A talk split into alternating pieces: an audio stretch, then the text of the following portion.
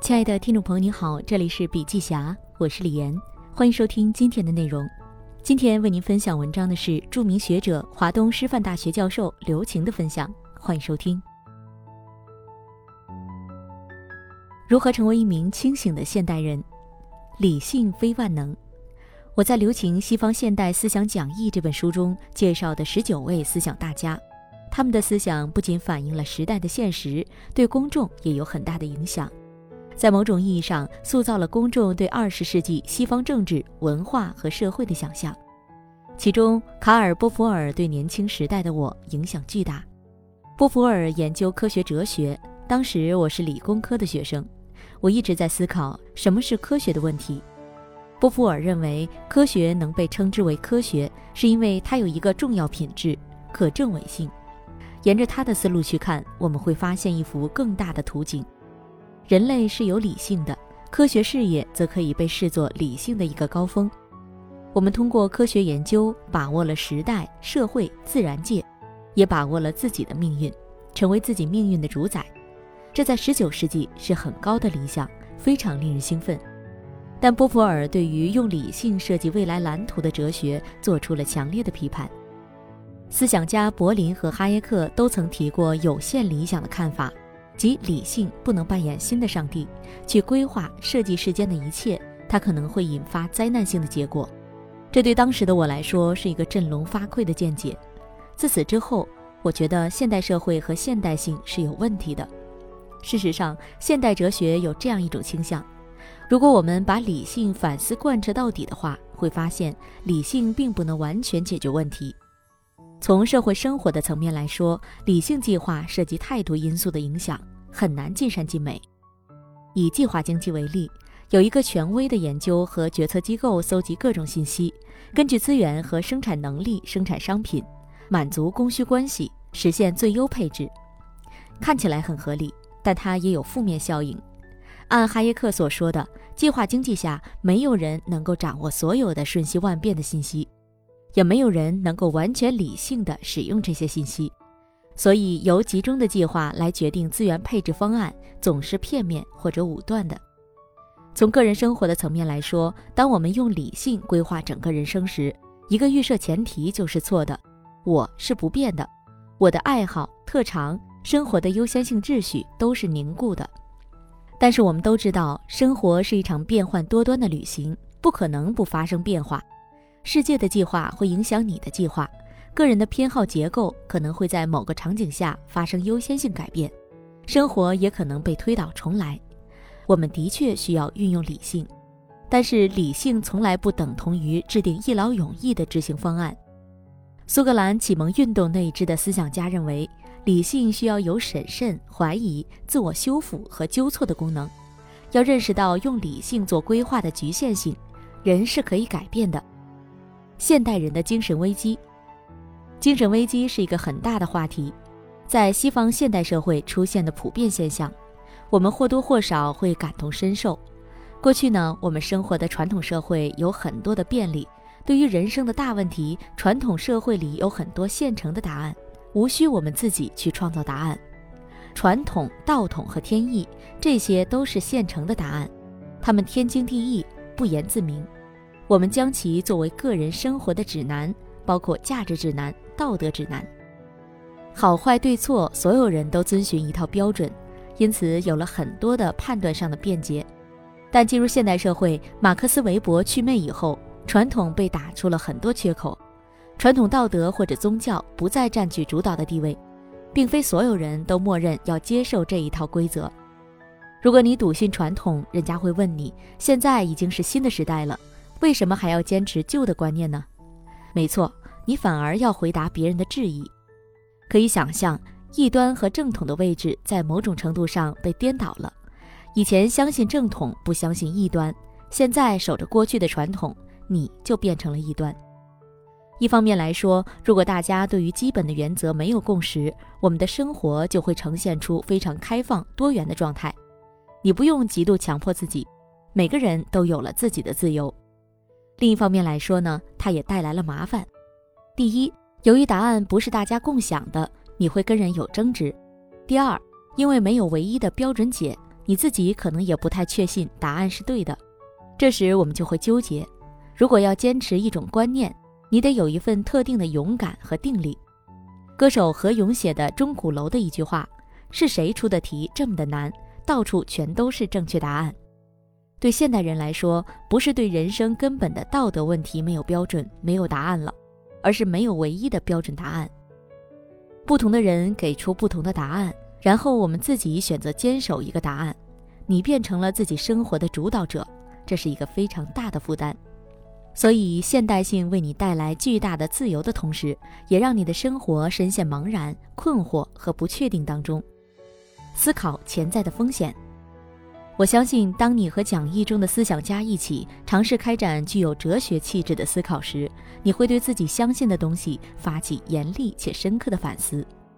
这么做的风险在于，它会摧毁你以前深信不疑的、给你提供安全感、稳定性的观念。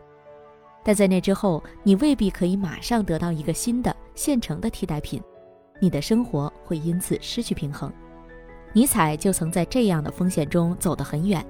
在人类思想史上，他是一个非常深刻的挑战者。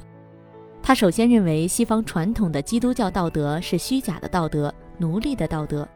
如果我们相信虚假思想，就是把生命的希望寄托在不可靠的事物上面，很容易陷入虚无当中。其次呢，他认为生命的意义就是生命本身。他反对系统性的理论文化，重视生命本身的生机勃勃的创造性、酒神精神。不要为教条式的说教所迷惑。尼采认为，越是相信诸如此的形而上学，你的生命就越是枯竭。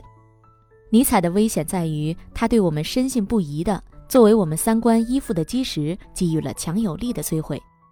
如果你做得到，没有好奇心，没有探索欲望，仍然可以过相对安宁的生活，我们完全可以选择避开这样危险的人物和思想。但我认为，现在越来越难做到了。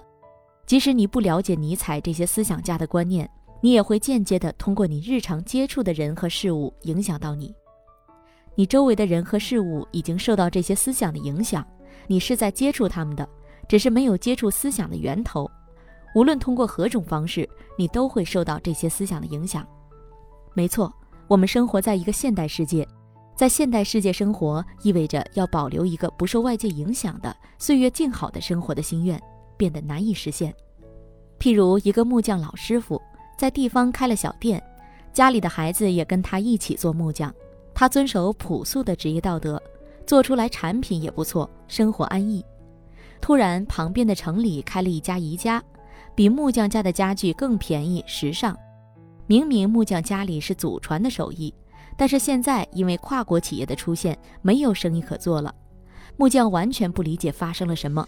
不理解全球化以及背后资本、技术的力量，木匠师傅的经历我们都有可能遭遇，要做好准备，在生活的方方面面迎接现代社会风暴的侵袭。如何面对复杂世界与自我？面对不确定性，现代生活和传统生活很大区别在于生活本地性的瓦解。我们生活越来越受到来自四面八方的影响。传统社会中，我们只会受到周遭事物的影响，很容易就可以把生活归置服帖。现在，我们每个人的生活会遇到成百上千个变量，其中好多变量来自非常遥远的地方。美国底特律汽车制造工厂的一个工人，他是不是能够保住手头的工作，取决于通用汽车公司在中国上海的销量。面对多变量、信息繁杂的现代社会，你要懂得分门别类。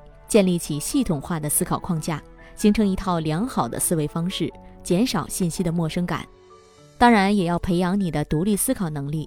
独立思考有很多的条件，最重要的是你要知道每一个观点背后有哪些理由和论据，用论据的方式将其表达出来。这意味着我们不能不设任何前提的接受一个现成的、已经流行的观点，并且对这些观点、想法、意见所依赖的来龙去脉。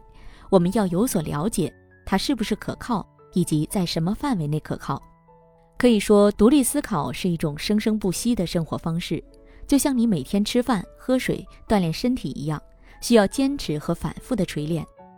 当然，独立思考并不等于反主流，就像叛逆的青春期的孩子，凡是父母说的都反对，反而在另一种意义上被父母绑架了。面对上升的观念水位，现代世界较过去产生了很多的变化。我们不光拥有法律意义上的平等，还有越来越多的表达权利，把自己的理想意愿汇入公共领域的能力。与此同时呢，我们做的所有决策方案都变得复杂起来，可以说众口难调。每个国家社会出现特别多的争议，从家庭问题、亲密关系到社区治理、国家的经济政策、福利政策、医疗保险等等。某天我在小区里锻炼，偶然听到一段特别有意思的对话。一位年轻女性对一位年长女性说：“你怎么拿你们那套东西要求我？我们的标准是不一样的。”刘瑜在《观念的水位》这本书中说：“人的观念的水位上升了，什么事情是可接受的，什么是不可接受的？我们判断事物的标准变得不一样了。”我们之所以认为在现代社会很麻烦，是因为不可接受的事物越来越多，或者按照老辈人所说，年轻人更脆弱或更挑剔，这也是时代观念变化造成的现象。面对理想主义，关于理想主义，我要澄清一个误解：理想主义并不是悲情主义，一天到晚摆着“我好悲壮，我好伟大”的造型，亦或简单化为“我好清高，不与世俗同流合污”。理想主义者有深刻的现实主义的一面，他们是有热忱、有勇气，是进入生活的人。如罗曼·罗兰所说：“世界上只有一种英雄主义，就是看清生活的本质后依然热爱生活。”这同时意味着我们需要区分清楚生活中的哪些事物是可以改变的，哪些是暂时无法改变的。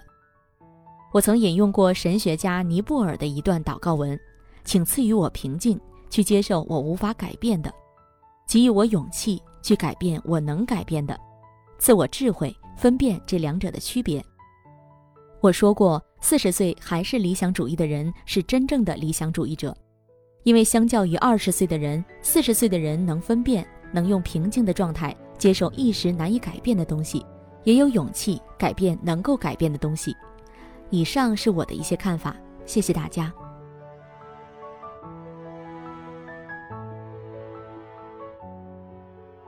好了，今天的内容分享就到这里，感谢您的收听，亲爱的听众朋友，听了今天的分享，您有什么感受呢？